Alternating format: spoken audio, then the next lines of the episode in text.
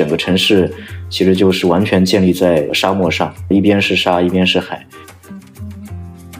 有的时候它是全球经济的一个反向指数啊，就这边某种意义上它其实现在是牛市而不是熊市，不是每一个人都可以找到钱的。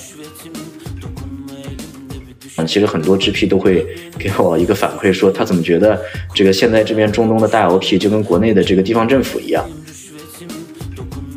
被这个大家就是老是搞接待，其实也觉得挺累的。可能有的时候这个中国的来访者呢，觉得你不懂中国，让我好好给你讲一讲，但其实人家对中国都挺懂的。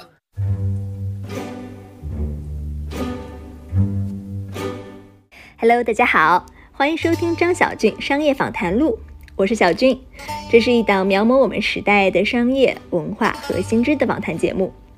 哇，真的是好久没有更新到全世界创业生活这个系列了。这次我们来到了富庶的中东。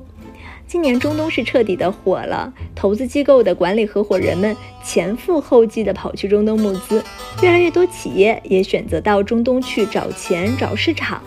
不过呢，只有少数人如愿以偿，而大部分人失望而归。这中间的预期和实际的 gap 从哪儿来呢？这集我邀请了在阿联酋常驻的 Bill 来聊一聊。今年他接待了不少这类型的华人团，他提供了许多超出我认知的关于中东的资本结构，这些富可敌国的主权基金及他们背后管理人的心知。同时呢，他也讲了许多与当地人打交道的经验之谈。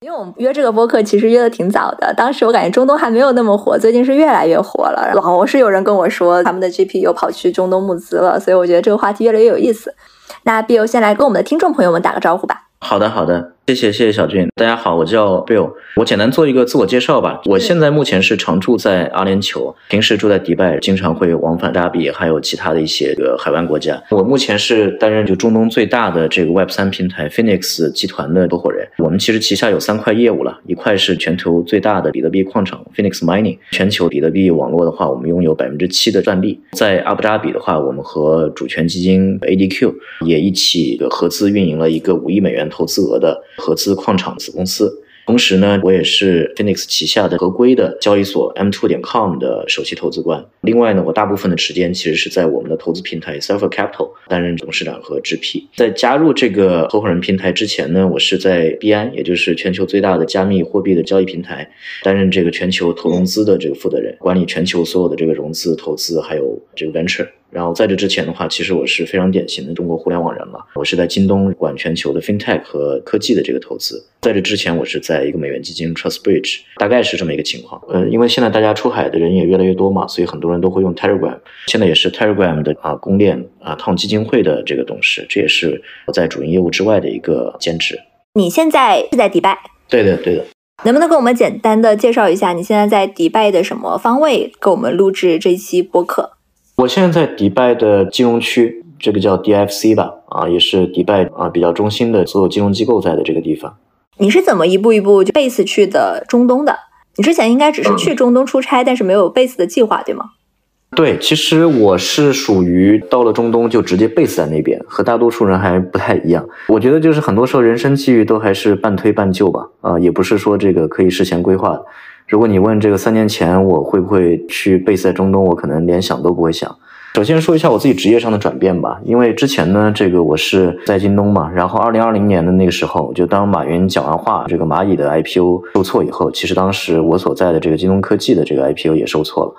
那一刻，我觉得对于我来讲也是个转机吧。然后呢，我就会开始比较认真的去思考整个中国互联网未来的形势。其实当时不单是说监管上会有更多的压力，呃，整体的这个增速也下降了。当然，这背后真正的驱动因子，我觉得也是因为移动互联网在中国其实已经过度发达了，被数字化的这个 GDP 占比已经非常高了。这个电商 GMV 恨不得都已经快要到十万亿，占了整个零售总额的这个百分之二十五了。所以。各种原因吧，所以其实那一次是开始这个 push 我去思考说下一步我到底要做什么，就啊后来就加入了 Web 三，然后加入了这个币安来负责它全球所有的这个投融资。那因为这个做啊这个 Web 三，那本身的话其实呃这块的话在国内它并不是一个合规的一个生意嘛，所以呢后来我也就搬到了这个迪拜。所以其实对于我来讲，是因为工作和事业的这个发展，然后最后就呃直接搬到迪拜的。那你他开始去中东的时候，开始去迪拜的时候，对他的第一印象是什么？有什么反差吗？我觉得会有一些反差。呃，我之前的这个印象其实可能来自于，比如说《碟中谍》，因为我不知道是第四还是第五集的《碟中谍》里面，阿汤哥是在爬迪拜塔嘛。这里面把迪拜的这个沙尘暴描述的过于的妖魔化了，但是迪拜里面的这个现代化的这些建筑，那这个我是有印象的。那这是我之前第一个印象。我到了迪拜以后呢，首先就是说它还是一个正常的一个城市了，不是每一个地方都是这个哈利法塔。同时呢，我会觉得它很有这个生机，有点像是卡萨布兰卡或者是七十年代的香港啊，就来自全世界的这个劳工、亿万富豪，还有比如说。呃，这个冒险家啊，可能都会来这里，就这是迪拜给我的一个感受。然后同时，有的时候我也会觉得这是一个特别魔幻和超现实的一个地方，因为就是整个城市其实就是完全建立在沙漠上，一边是沙，一边是海，就会让我们这些平时在东亚的这些城市里面生活久的人，会产生一种巨大的反差感吧。你是哪一年开始就 base 在迪拜了？我是二零二一年。呃，那现在两年时间。两年时间，对的。今年中东是不是比你当时二零二一年去的时候更火了？因为今年周围很多投资圈的朋友都会说，他们的 GP 们在去中东募资。你也说你基本每周都在接待嘛？你能不能先给我们讲讲今年的中东的整体的一个观感？对，今年的确，我觉得如果说有一个时间节点的话，可能是呃，一方面是习主席今年上半年去访问了这个沙特嘛。然后那是一个特别大的一个节点啊，我感觉就是那个时间点之后，华人来中东的数量就一下子就上了一个台阶。另外一方面，其实我们知道那个节点的话，我理解是在上半年嘛，然后那个时间节点正好也是大量的外资和美元，因为各种各样的这个原因吧，地缘政治的原因，包括就是说对中国模式的呃不确定性。使得就是说很多美元基金和美元的投资者 LP 都撤出中国，那所以这个一升一降之间呢，就会产生一个巨大的温差，然后这个温差其实是在驱动大量的中国的基金管理人，然后中国的创始人，还有中国的很多的小小生意的这些这个生意人，其实都都开始来到这个中东。大数上我没有概念，但我自己的这个体感是，比如说我去年其实，在迪拜一般也就每个月可能会有一些朋友过来，而且其实都是零零散散的。但是今年呢，就会出现一个团一个团的过来。很多时候，比如说一个基金带整个的这个基金的 portfolio，或者是比如说一个商学院专门组织一个班，像这样的一个一个团过来呢，就今年一下子就出现很多。去年基本上都是非常零星的。所以说，大概现在来中东的分为几个群体：一个是 VC 们、GP 们，一个是创始人们，再是生意人，然后还有商学院，是吗？是的，是的，就这是四类，这是华人的这个四类。但其实这个来中东不只是华人，就比如说俄国人就会，俄国人其实从老百姓到富豪都有，因为大家是要寻找一个新的这个栖息地嘛，对吧？所以就会来买房什么的。欧洲人来可能是因为战争和电价，对吧？印度人来有他们自己另外的这个原因。但华人回答你的问题，其实主要就这四类。他们一般到访时间有多长？诉求是什么？呃，一般的我觉得都是五到十天啊。然后呢，主要其实就是找钱找市场。觉得呃，其实找钱会比找市场容易，因为其实大家这个做中国本土市场已经做了很多年了。中国本土市场的话，差不多这个二十万亿美元的这个 GDP，所以本身会让所有人都依然会有一个舒适区吧。所以呢，这个找钱，然后再把钱重新投回中国市场，就这个逻辑会比较多。但是呢，现在也逐渐开始啊，遇到很多找市场的人，比如说不管是字节呀、腾讯啊，还是这个做生意开奶茶店的，那他们来这里其实很多时候就是为了找市场嘛。那他们来完了以后，经过了这短暂的呃 trip 以后，他们有得出什么样的结论吗？这里有他们想要的钱和市场吗？首先，我觉得就是说找钱这件事情呢，它不是一个新鲜事儿，因为中东其实一直都是中国一个比较重要的这个金主，只是说这个比例的话，其实之前不是很高，因为之前更高比例的其实是来自美国的机构投资者，不管是大学基金还是州立的这些退休基金等等。这个那现在因为美国的这个钱退下去了以后，中东就变得特别重要了。这是呃其一，其二呢，就是因为地缘政治的原因，包括这个国与国之间关系的这个原因，包括中国经济现在整体在全球占比增加的这个原因，所以使得中东很多机构，它不单是说要把原来的比例提高到一个适当的比例，跟之前欧美的在中国的这个配置比例相同，它甚至还要要过度配置，要进一步的这个 overweight。所以这是大的一个啊主题。但是在这个主题下面呢，我觉得不是每一个人都可以找到钱的。大多数能够找到钱的人，其实都是属于早就已经准备了很多年，或者已经在好几期基金，或者说在好几轮的这个融资上都已经有过交流的。因为中东这边其实做全球的 LP，或者说做全球投资者，它已经是一个几十年的一个历史了。在这个过程中的话，其实每一家机构也都变得越来越精明。那他们不单是希望说能够投资到海外的好资产和好的管理人，也会希望说你到底能够给我带来什么样的产业。啊，所以从这个角度来讲，其实很多 GP 都会给我一个反馈，说他怎么觉得这个现在这边中东的大 LP 就跟国内的这个地方政府一样啊，就除了给钱，最关注的其实都是反投和这个支持地方经济。所以那这个事情的话，做到最后，对于很多没有准备的管理人来讲，它其实是很大的一个挑战。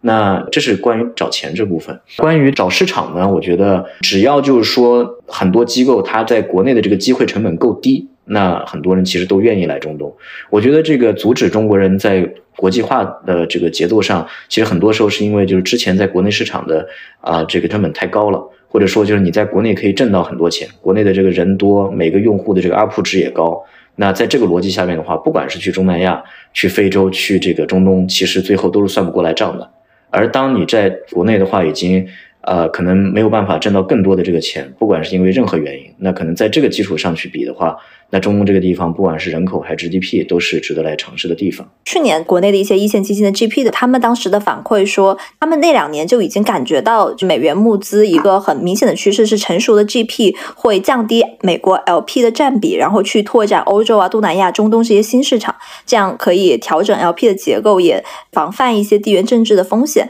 但是到了今年，我觉得欧洲、东南亚、中东这些新市场里面，中东尤为突出，这是为什么？首先发表一下我的观点，我觉得。就是说，这个美元之 P 有意降低这个美元 LP，就是美国 LP 的这个占比，我觉得这个事情某种意义上也是半推半就的。坦白讲，我觉得很少真的会有哪一个美元之 P 是在这个美国 LP 都非常愿意投它的情况下，它还会主动降低占比。因为这个美国 LP 撤出中国，它不是一天两天的事情。从前几年，比如说美国的 LP 会接受自己，比如说接受国会的质询或者接受媒体的质询，说，哎，你为什么投在中国的这个 GP 上？中国的 GP 又投了一些科技企业，可那些科技企业又侵犯了所谓的人权啊什么的。从那个时候就已经开始有发端了，不是说今年这个两三月份突然撤出的。所以在这个过程中的话，我觉得它就是一个这个形势比人强，最后跟着形势走的一个过程。其次呢，就是说海外其他的这个 LP 谁还有钱？为什么中东会变得特别重要？核心只有一个逻辑，就是只有中东有钱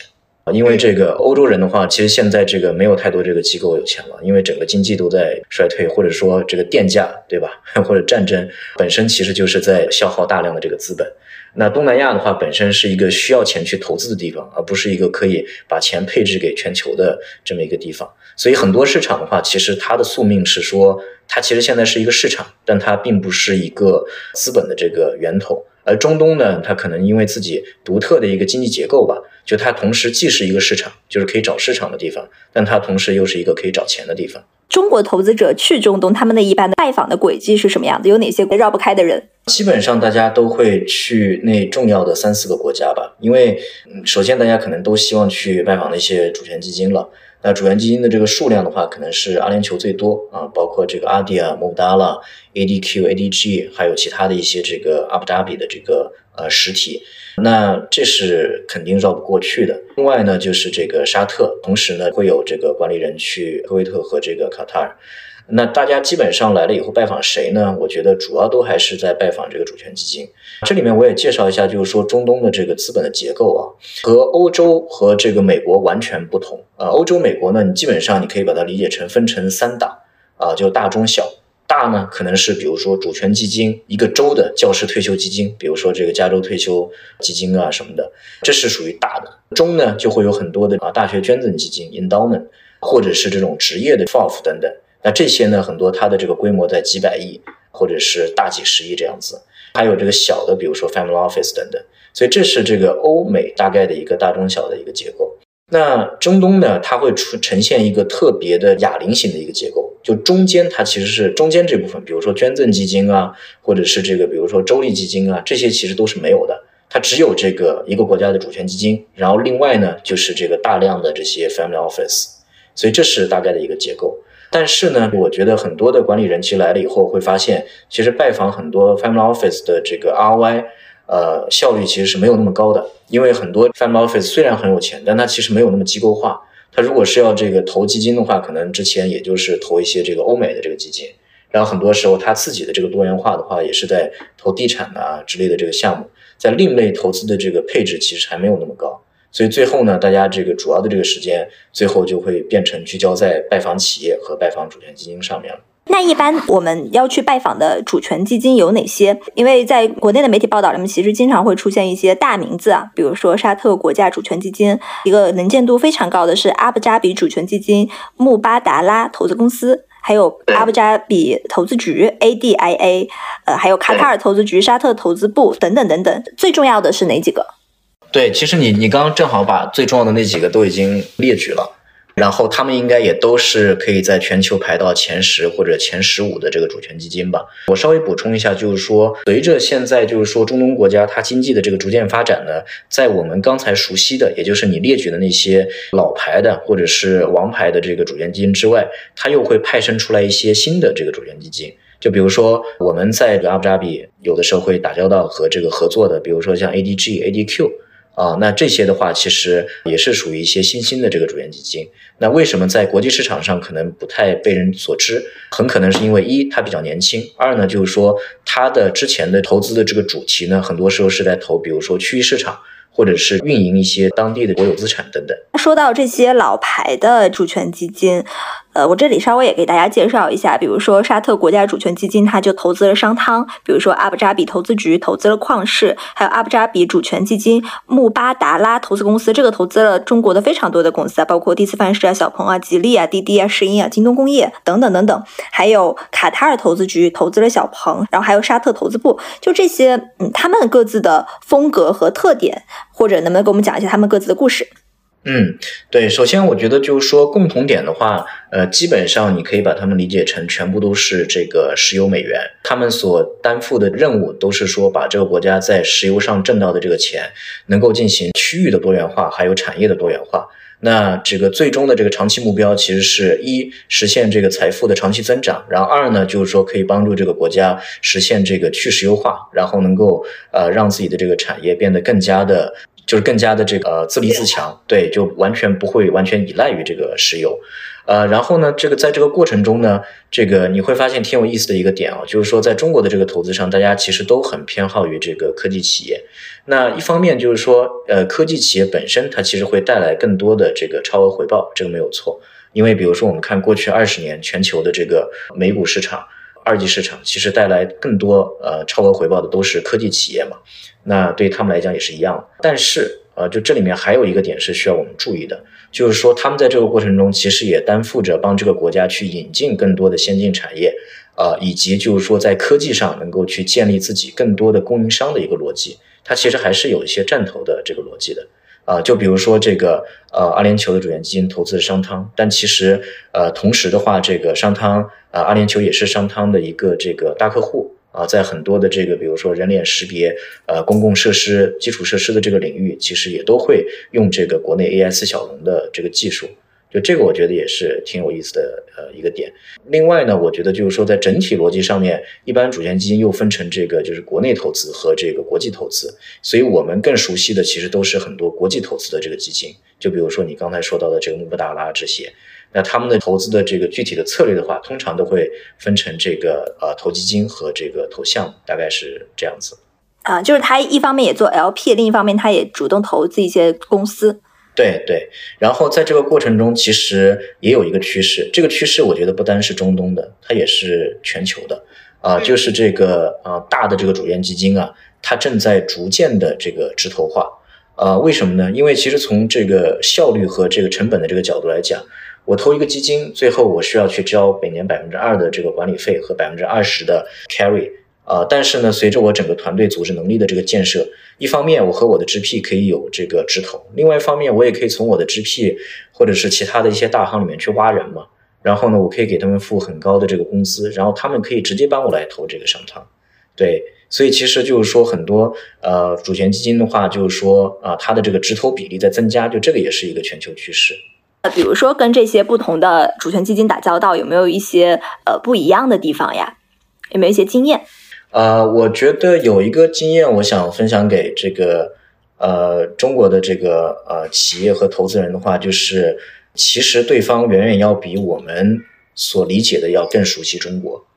呃，就这是一个点。然后第二个点就是说，呃，他们其实更在意的是你能够为这个区域的经济发展能够带来什么，啊，不管是比如说这个分公司的这个设立，还是这个带来更多的这个就业机会。如果是能够做到这两点的话，就可能相对于其他的这些这个啊啊同类来讲，会会更有先机吧。有没有比如说你们要接待一个 GP，呃，或者接待一家基金，然后陪着他们一起去拜访的一些故事啊？有，对，就是我们呃，可能具体名字就嗯，这个我我我就稍微省去了。对，但是我们经常会陪一些这个基金去呃见一些这个当地的这个企业啊，然后呢这个。呃，包括就是说当地的一些创始人，因为一般的话，这个主研基金其实就就这么几家嘛，最后大家其实都会自己约啊。但是呢，这个因为本身我们在这个本地已经发展很多年了，所以我呃，这个他们找到我们的话，我们一般都会更愿意就是说带他们去见一些可能他们平时呃不一定见到的这些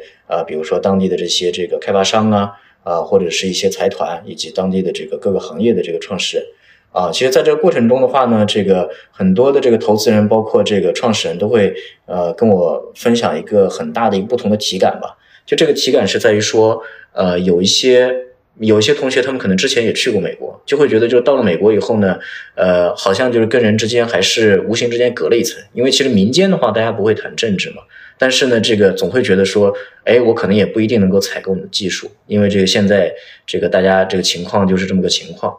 然后呢，这个可能未来我也不一定会投你们的基金啊，因为这个整体大家都是在撤出这个呃中国啊，因为各种各样的这个原因。但是到了这里以后呢，一你会发现就是说这边的这个经济是欣欣向荣的啊，就这边的话可能呃，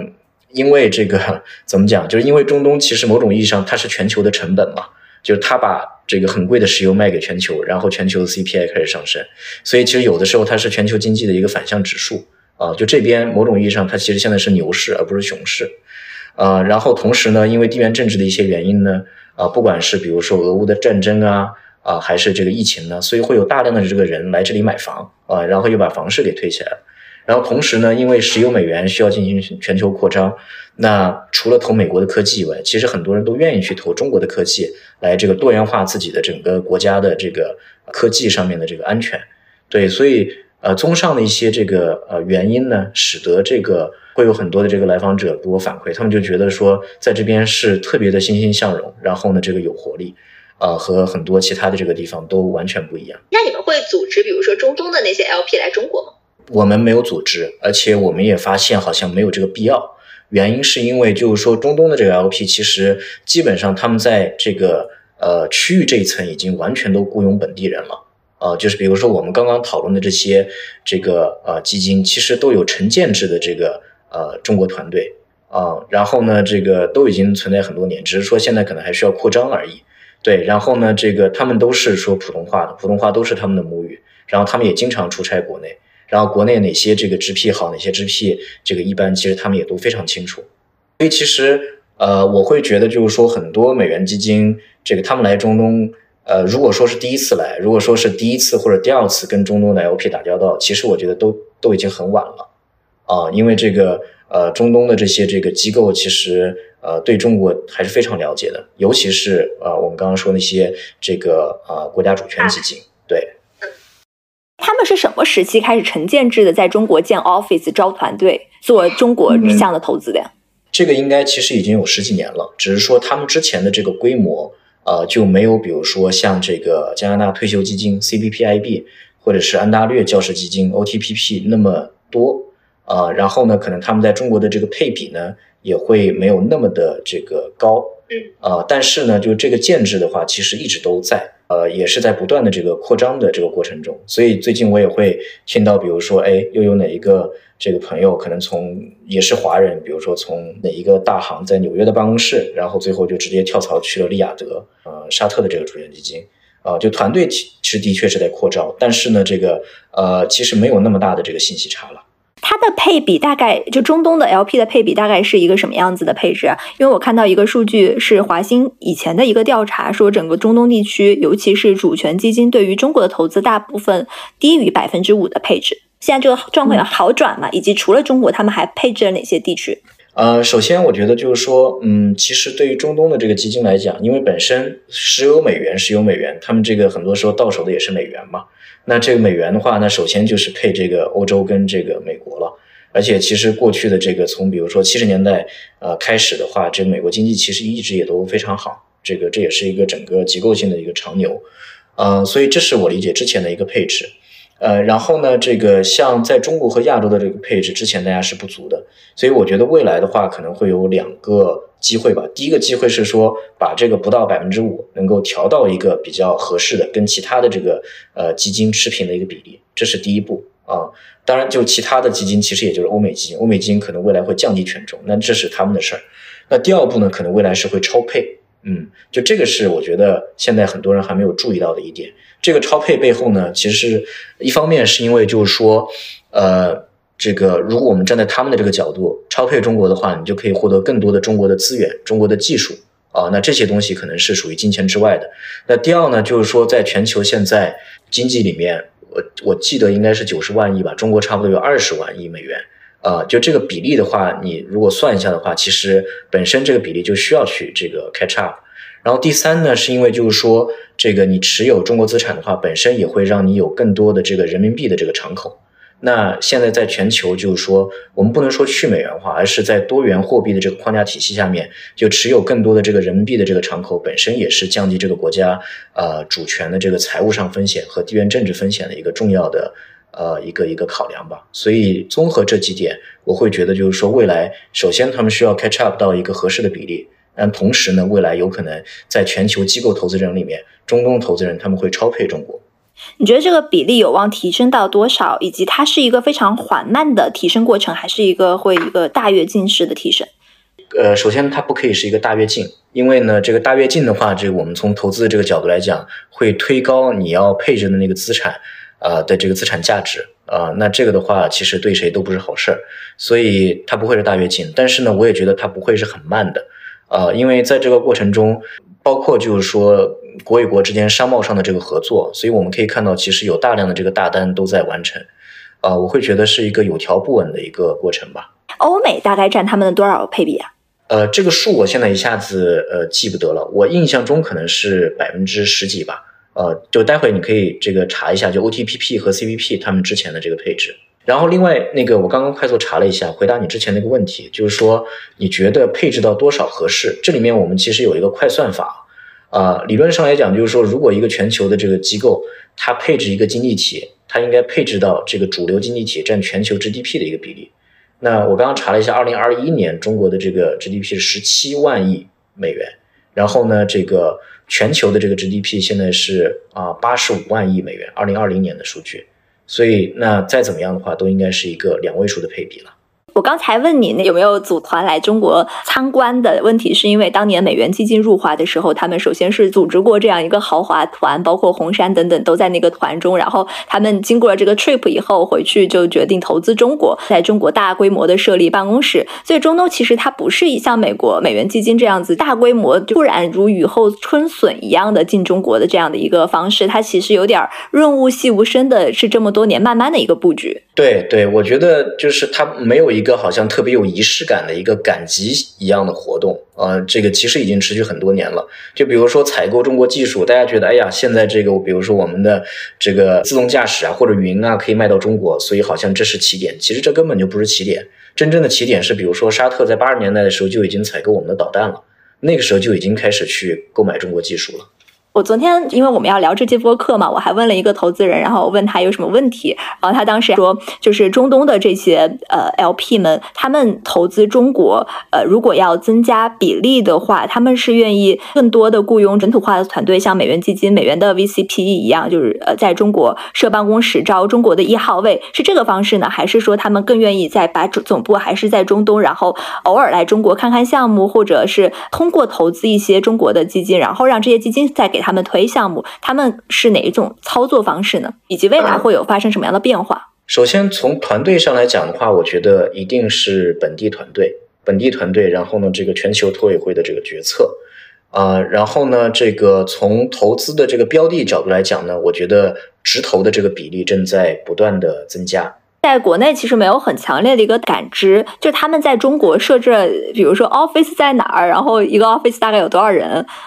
呃，有一些其实在国内应该是有办公室的，但比如说像我了解，像这个呃阿迪亚的话，它其实在国内就没有办公室啊。然后呢，这个华人其实都是 base 在这个阿布扎比，然后呢，他们经常会这个往返国内出差，然后做现场调研。就这两类其实都是有的。它没有像美元基金那么的可见度高。我觉得其实主要还是因为，就是说，当我们讨论美元基金的时候，其实我们讨论的还是一个可能几千人的一个群体。就比如说这个红杉。呃，小几百人，然后比如说这个，呃，这个高领多少人，呃，这些其实都是一些这个支 P 团队。但如果我们是这个苹果对苹果的去比较的话，那比如说这个挪威国家主权基金啊，或者是比如说这个安大略教师基金，或者是 CPP，那可能每一个主权基金机构，它在中国哪怕是设了办公室，可能也就是十到二十个人。那这些人其实远远都没有平时我们见面打交道遇到的这个红杉呐，或者是经纬的人多了。中东的这些 LP 们和主流的群体，对于今年这一波突然猛增的中国的来访者，他们一般的印象和态度是什么样的呀？我觉得他们的印象态度，首先是欢迎，呃，其次呢是会有一些疲劳，呃，因为这个我我跟疲劳，对对对，因为这个大家就是老是搞接待，其实也觉得挺累的。然后呢，这个可能有的时候，这个中国的来访者呢，觉得你不懂中国，让我好好给你讲一讲，但其实人家对中国都挺懂的。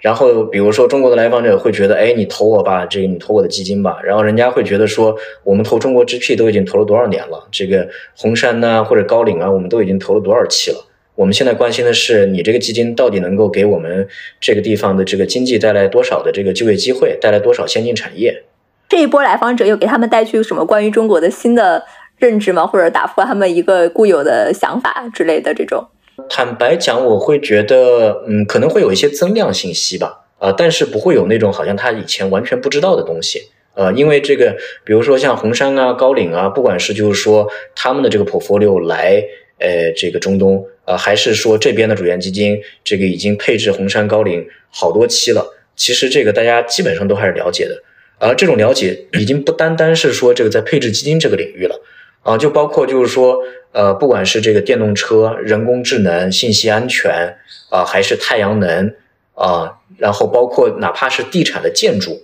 啊，就这里面都有大量的这个中国企业的供应商，就大家都已经是在实实在在的采购中国的这个技术了。他们对中国的整体的印象是什么样的？和欧美有什么不一样？我觉得这一点非常值得分享。中国人在这边，你可以感受到的这种被接纳、被包容和被认可的这个程度，其实是要远远高于在欧美的，啊，因为就好像，呃，虽然我刚刚分享的就是说，这个其实大家对中国已经比较了解了，啊，这个尤其是对于那些呃非常这个呃 sophisticated 的这些投资人来讲，他们已经比较了解中国，呃，但是整体上其实大家对中国都是。啊，还是会有一些好奇，然后呢，同时认为就是说，中国可能是除了美国以外第二级，然后同时呢，这个也是美国以外在技术上最先进和发达的这个国家，然后呢，大家也都非常愿意去购买和采购中国的这个技术或者是这个商品。所以呢，这个我们会有一些遇到一些创始人、技术的创始人，包括这个美元基金的这个创始人，然后他们比如说之前去美国，就会感觉到明显就是说民间的这个互动也会因为这个呃国与国之间的这个关系而冷却，啊，然后呢，这个但是在中东呢，你就会觉得说华人其实是被受到尊重和这个受到接纳的。那这波 GP 的呃成功率是不是其实不高？啊，我觉得这个大家要降低预期啊，或者说管理好自己的这个预期。一般就是说，一个大型机构 LP 投一个 GP，可能第一次投至少需要十八个月时间的这个了解，甚至有一些可能需要更长。他可能会观察你一到两期的这个基金以后，然后才会投，这是其一。其二，这个石油美元它也是美元啊，就这些美元，它其实观察中国也已经很多年了。而中国本身的这个直批市场，它也处于一个这个从原来的这个百花齐放，到现在逐渐的要开始这个头部集中的这个过程。那如果我是那个石油美元，我也会继续投那些这个头部集中的这些直批因为现在整个 G 如我如果我们把直批市场也当做是一个这个竞争市场的话，其实现在在中国的这个格局就是从原来的有一百家、两百家、这个几百家的这个美元直批到现在比如说逐渐开始头部集中的一个过程。那对于我来讲，为什么我不投那个头部的呢？今年有没有新去开拓中东 LP 的人成功的？有这种特例吗？呃，我觉得这是一个过程，所以就是说，如果比如说我认识一个人，然后他来了，然后呢，这个可能比如说今年两月份来，就好像我刚刚分享的，其实一个机构 LP 他要投一个 GP 本身就需要以年计的时间嘛，对对对，所以那可能还在这个过程中了。OK，所以很多人吃了闭门羹。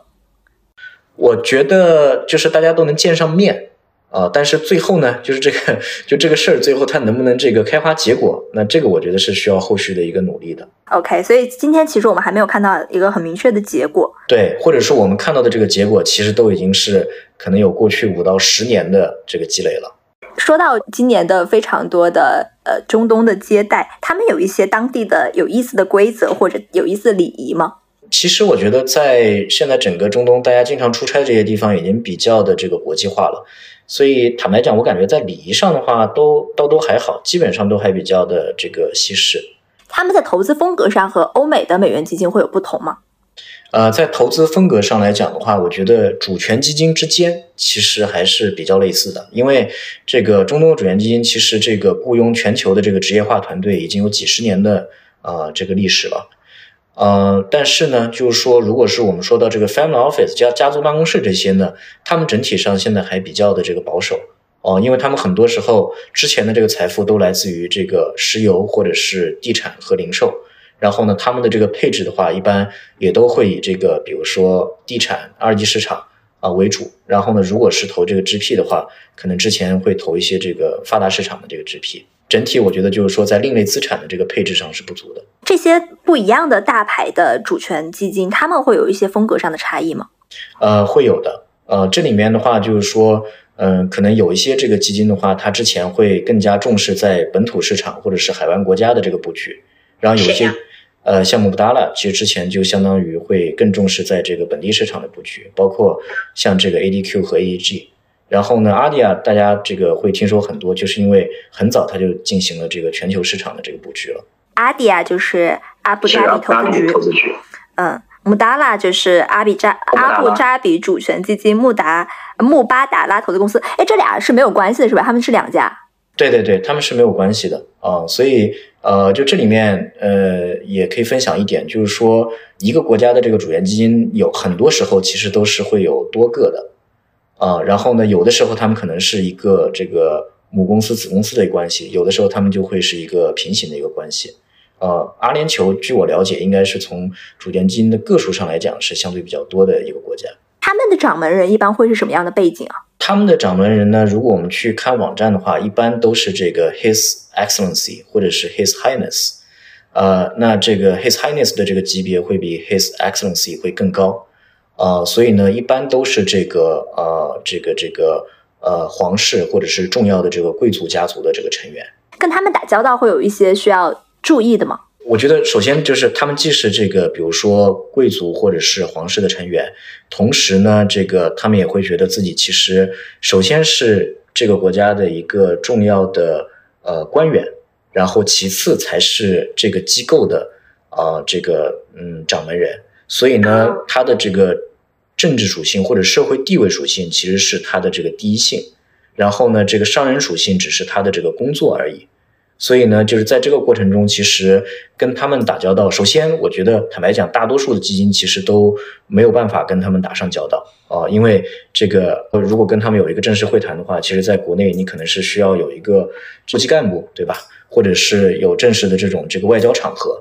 嗯，一般的这个交流过程，很多时候都是说，呃，和这个呃中间的这个管理层，呃管委会的这个成员，或者是跟区域团队，然后呢，这个打完交道以后，然后这个投资机会才会自下而上的去去去这个呃呈报。啊，当然就是说，现在很多中资企业它本身的这个地位也非常高，比如说民营企业像华为，对吧？那华为其实都是可以直接和这个阿联酋的总统进行直线的这个视频通话的。啊，那比如说这个。呃，也有其他的这些央企，对吧？也都可以直接和穆布达拉呀，或者是呃跟这个一个央企去去这个掌门人去打交道。所以我的意思就是说，他们本身其实是这个地位很高的官员，然后呢跟他们打交道，首先是要这个呃对等。嗯，这个很有意思。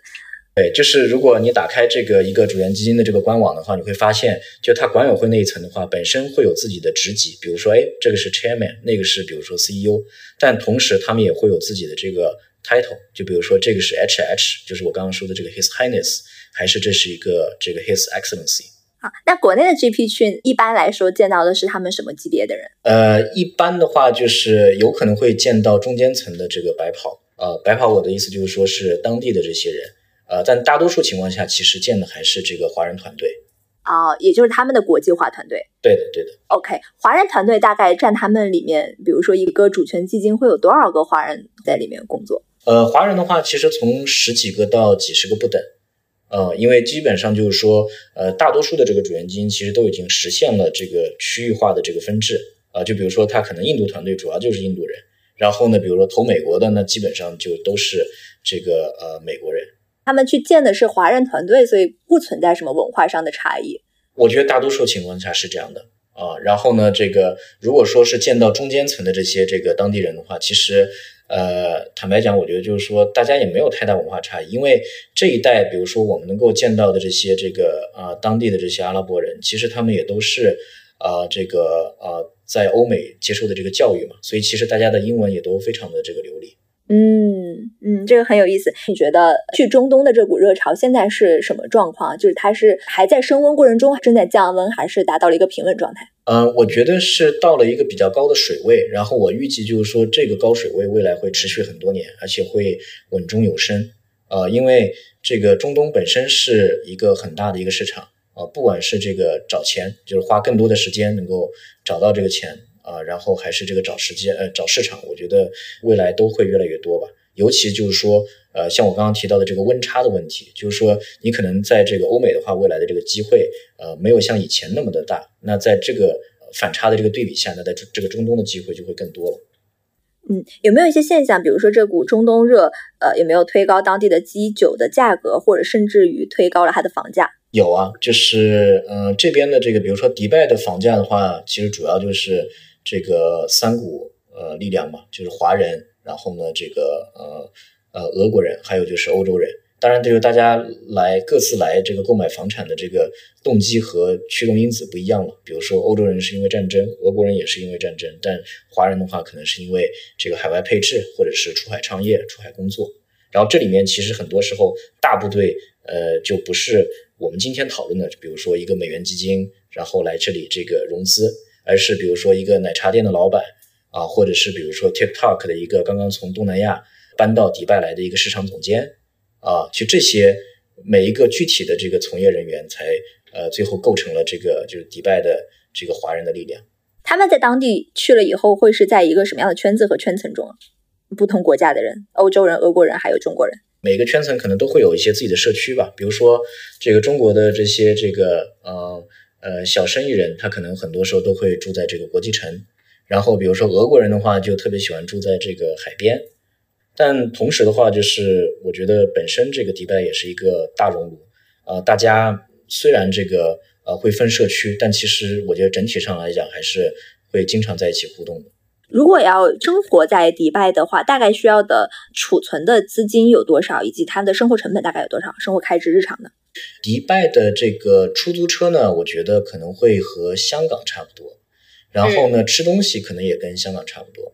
呃，然后呢，房价呢，一个比较好的这个房子，比如说举个例子，比如说一个北京东三环的房价，现在我我理解应该是十几万吧。那同样的这个区域。呃，在迪拜的话，可能差不多是四万人民币，啊，而且这个房子的这个租售比，也就是说，你把这个房子租出去呢，这个相对于房价来讲，你的回报率大概是百分之六到百分之九之间，所以这也是为什么很多人都愿意来迪拜买房的一个原因。所以其实回答你的问题，就是说生活成本还是偏高的，可以把它理解成就是一个国际主流的一个港口城市，但它的这个资产的这些这个价格啊，房子和车子其实都是便宜的。那为什么大家对于迪拜的固有的认知是它是富人的天堂？富人的天堂有很多原因的。一方面就是说，首先迪拜包括整个海湾国家，其实都是没有个税的。所以在这里就是说，你的税前收入就是你的税后收入。嗯，其次呢，就是说在这里从奢侈品再到比如说这个印巴的这个呃菲律宾的这个阿姨、这个保姆啊，就是从最高端的东西到这个日常东西，其实呃服务其实你都可以呃这个买得到，然后呢也都很全。然后同时呢，这个地方又有很强的这个包容性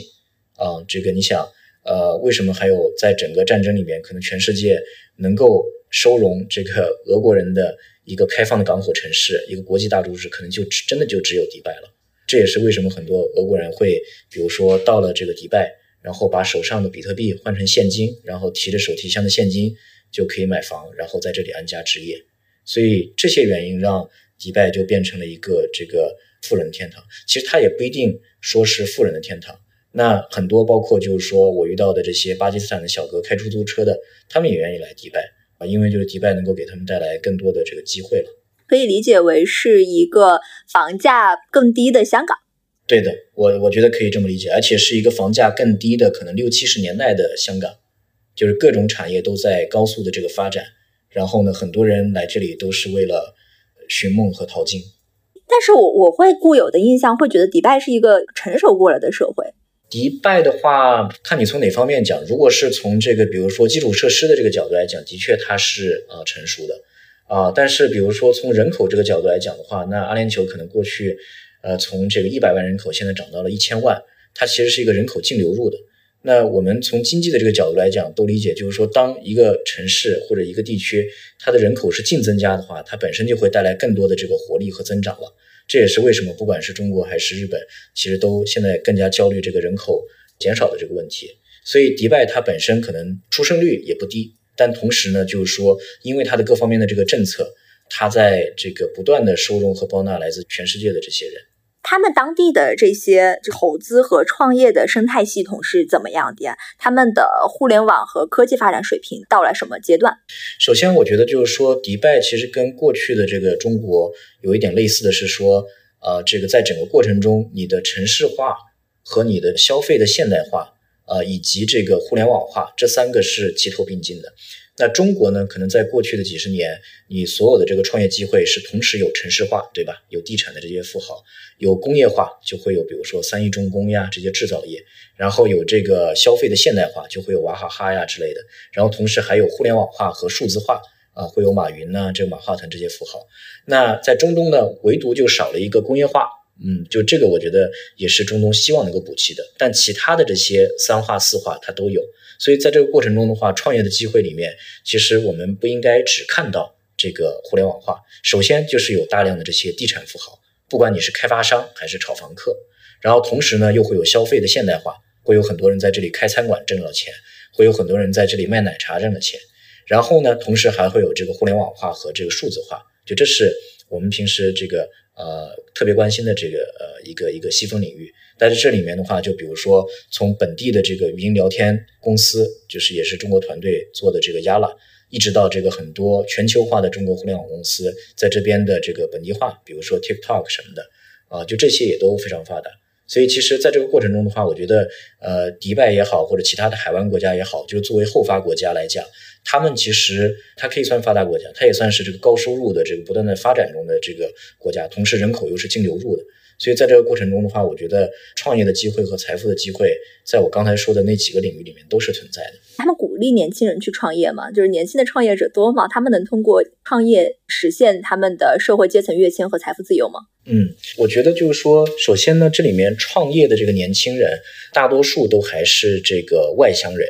因为这个我们在国内经常会开玩笑说这个拆二代、拆三代嘛，对吧？那这边呢，就是说，其实本地人来讲，其实生活还是非常的这个优越的，因为毕竟整个国家其实就是靠卖石油起来的，啊，所以本地人创业的不多，本地人很多时候都还是去怎么讲，在整个的这个金字塔里面不断的往上爬，不管是比如说你进入这个公务系统，或者是加入一个这个啊这个国有的这个机构，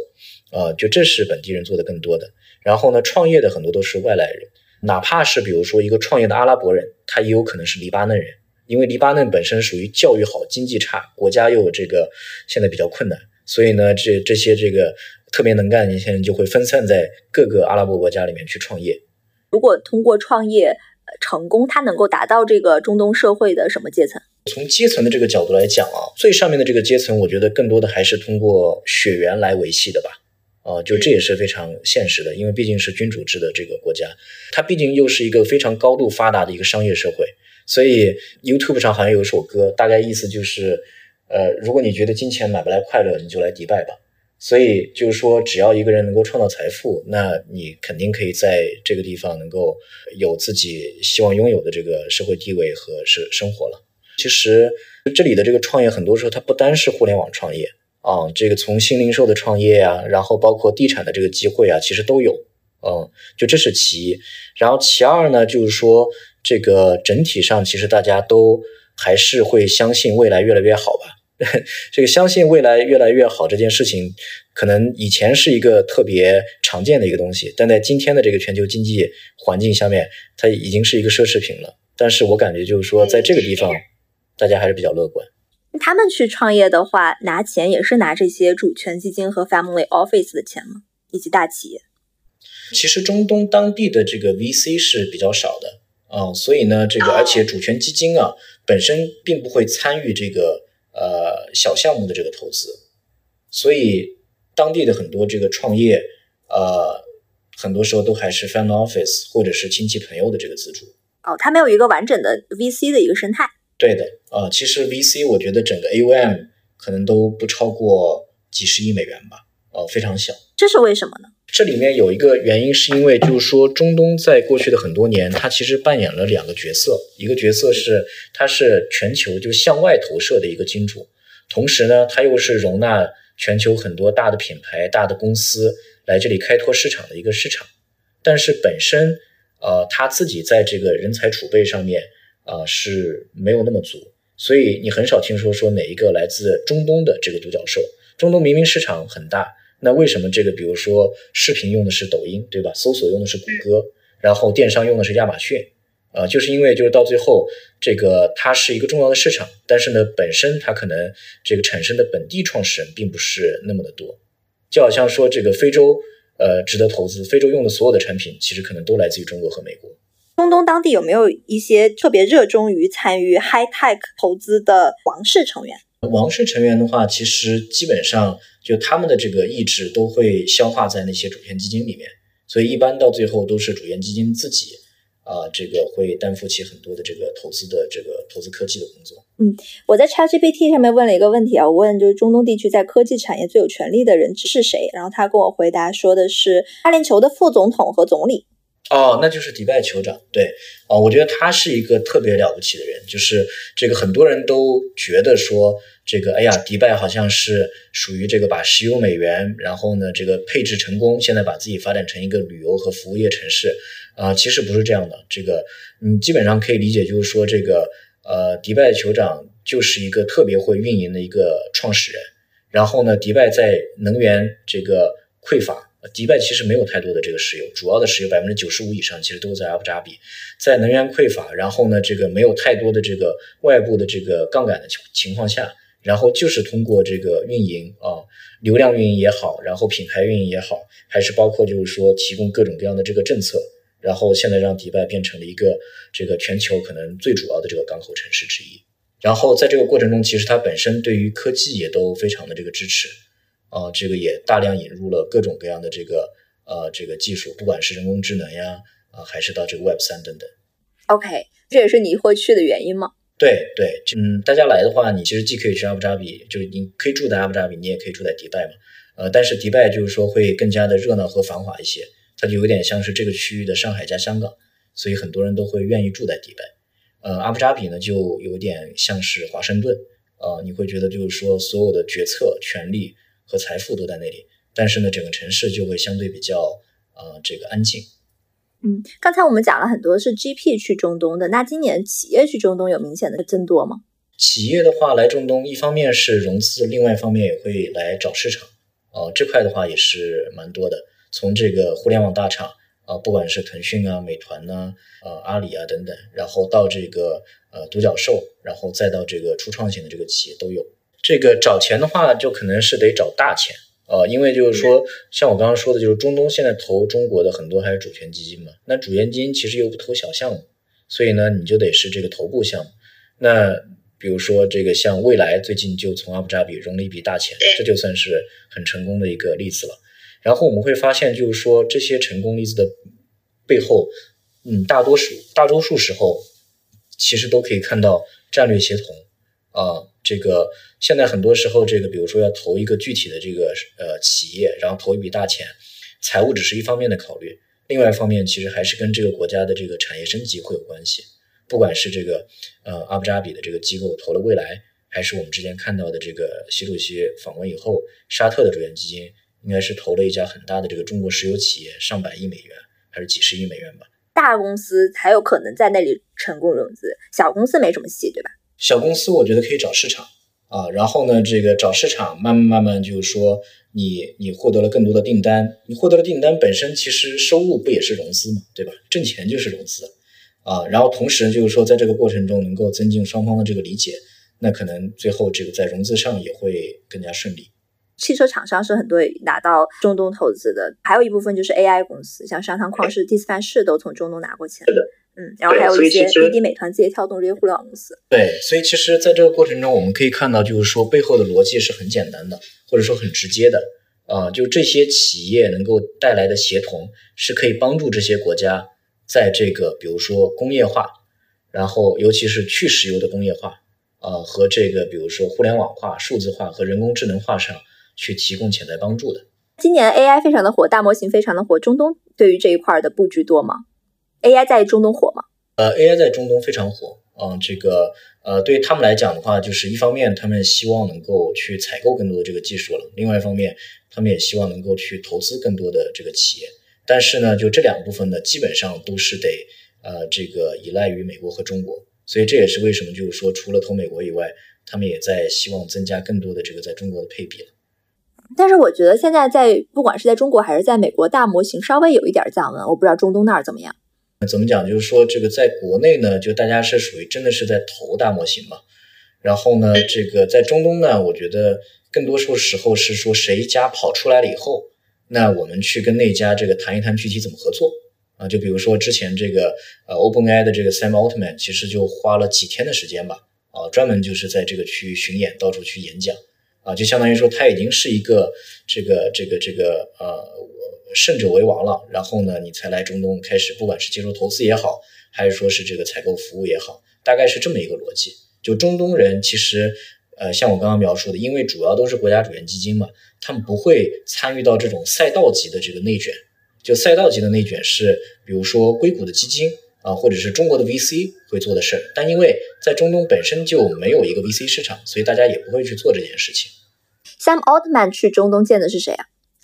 他基本上都见到了，从皇室成员，然后再到主权基金，然后再到这个，比如说科技发展局，就都见到了。最后可以给我们扩展一些中东政经文化的一些知识，比如说它的商业文化和国内差别大吗？我觉得它的商业文化呢，这个跟国内反而有一些类似性。啊，它有点像是这个，就是说，既会有西方的这些，比如说，呃，这个呃，English law，对吧？就是呃，英美法的这些这个框架，在很多的这个自由贸易区，但是呢，这个它建立起这个合作和呃这个交易关系呢，又需要大量的这个线下接触，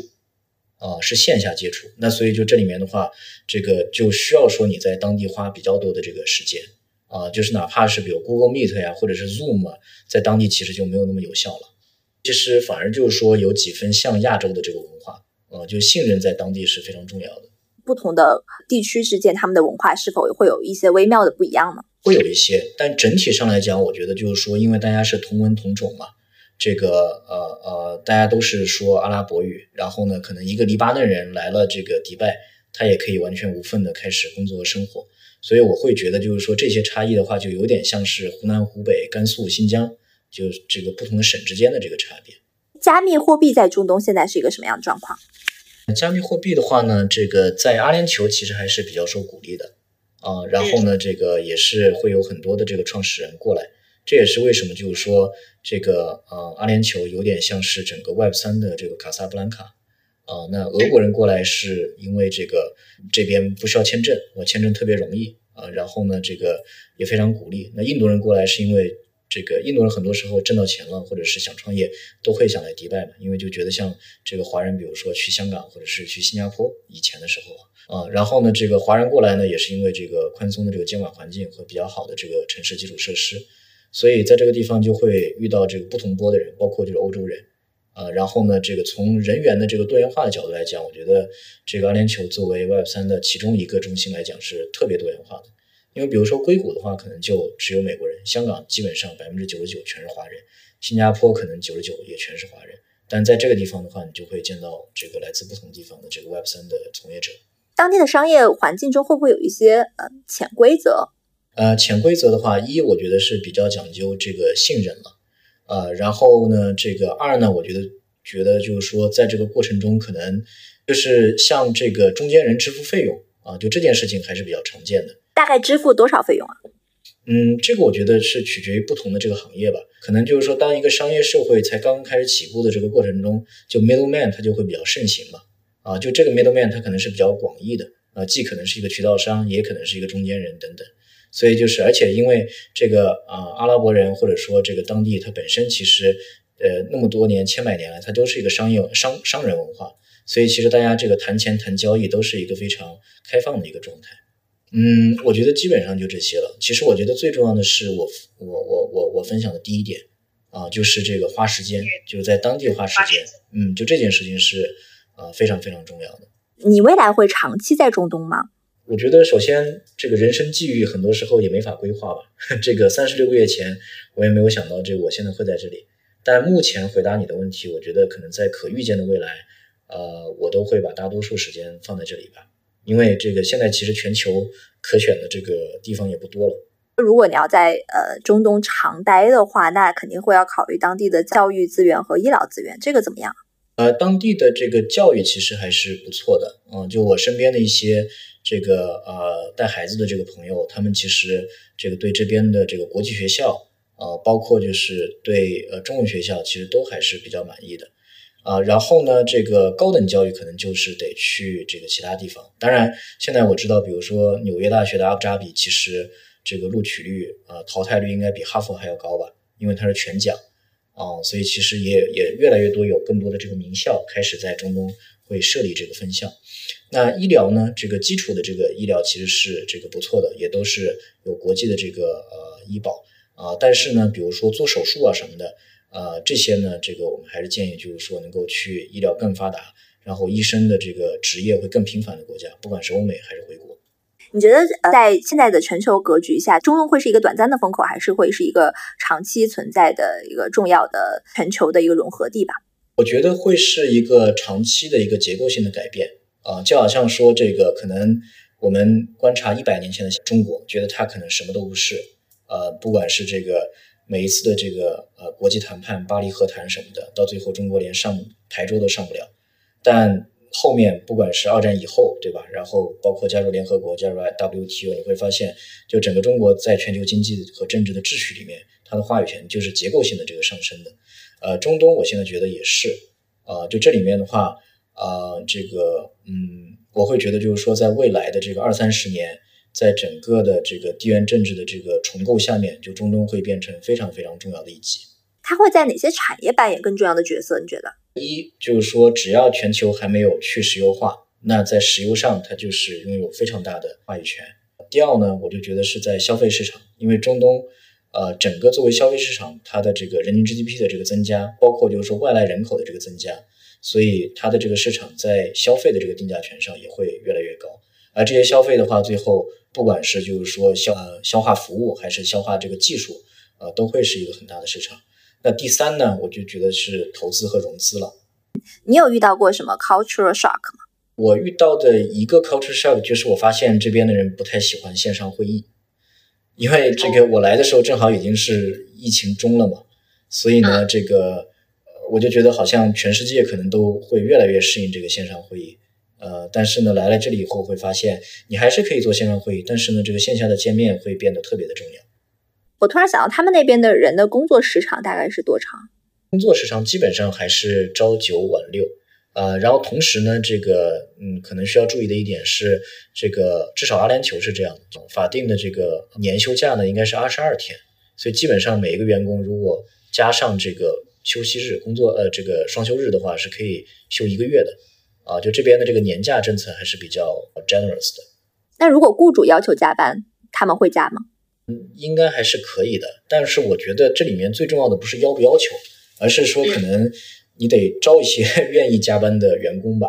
啊，那中国员工可能他就是比较卷的，对吧？哪怕是比如说在迪拜建一个开发这个呃工程师团队，那你可能这个让大家加班，大家还是没什么问题。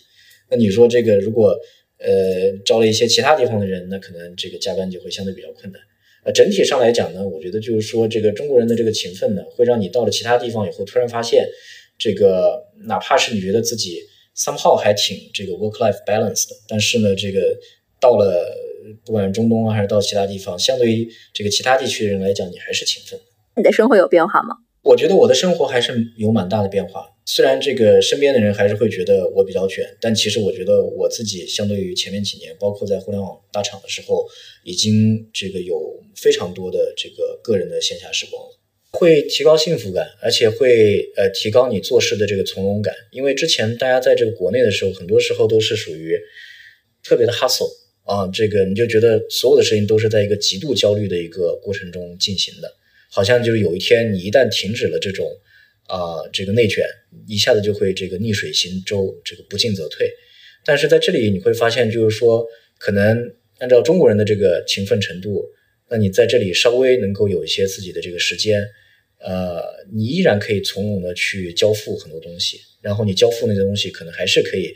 呃打败这个世界上其他的这个产品或者其他的这个团队。那在迪拜休息时间可以做什么？周末的话，一就跟一个大都市一样，就是嗯，可能年轻人都会出去吃饭呢、喝酒啊，然后这个呃，比如说去沙漠烧烤啊，或者是去短途旅行呢，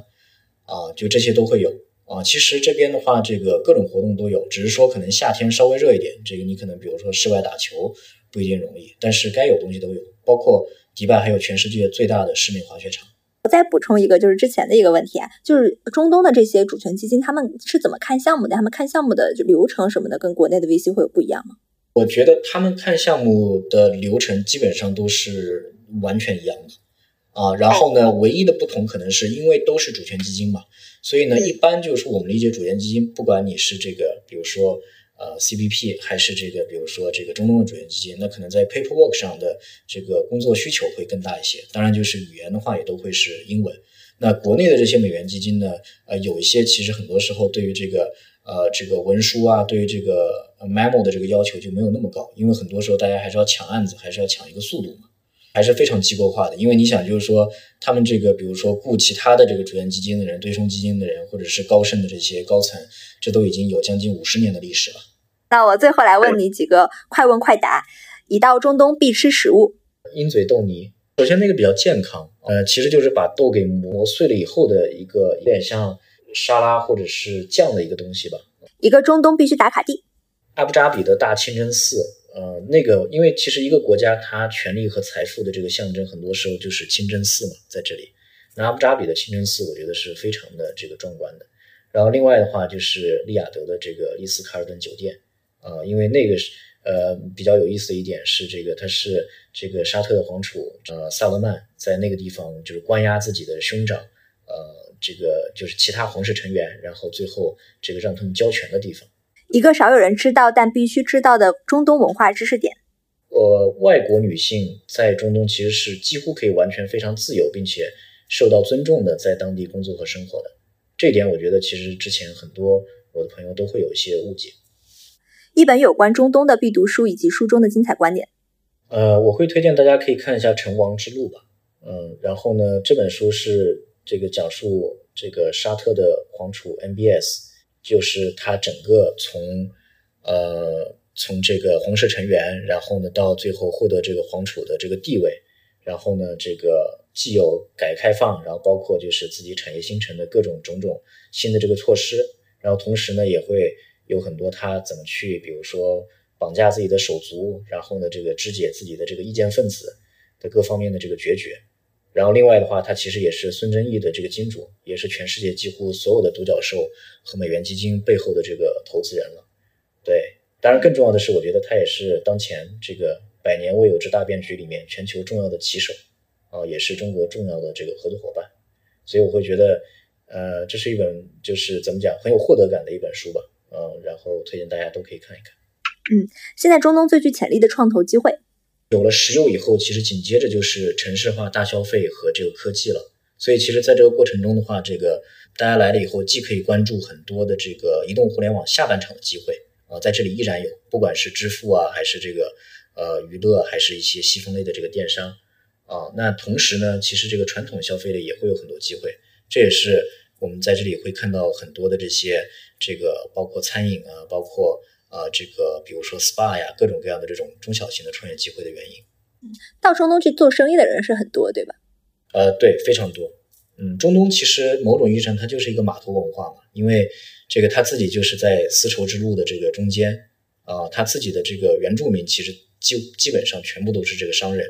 啊，那千百年来其实都是商人的文化。那现在呢，这个迪拜包括这个呃卡塔尔的多哈机场也是全世界这个中转最繁忙的这个机场。所以，其实码头文化或者商人文化就是这里最重要的这个文化了。如果再给就是中国的呃这些投资者和创业者一些去中东的建议，还有补充的吗？呃，我会觉得就是可以多来几次，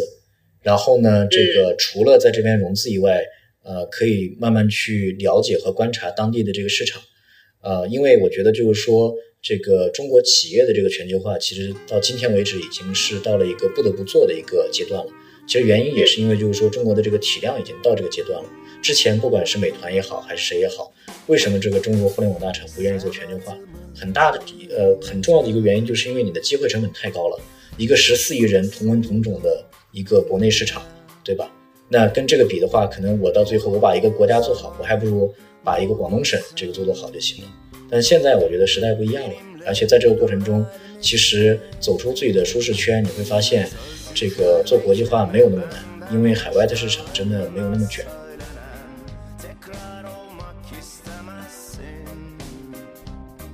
好啦，这期节目就是这样。如果你喜欢我的节目，欢迎前往苹果 Podcast、腾讯新闻、小宇宙、喜马拉雅、QQ 音乐订阅张小俊商业访谈录。如果你有其他想邀请的嘉宾、想听的内容，或者你有任何想探讨的话题，都欢迎各位听众朋友们在评论区里留言。那我们下集再见，拜拜。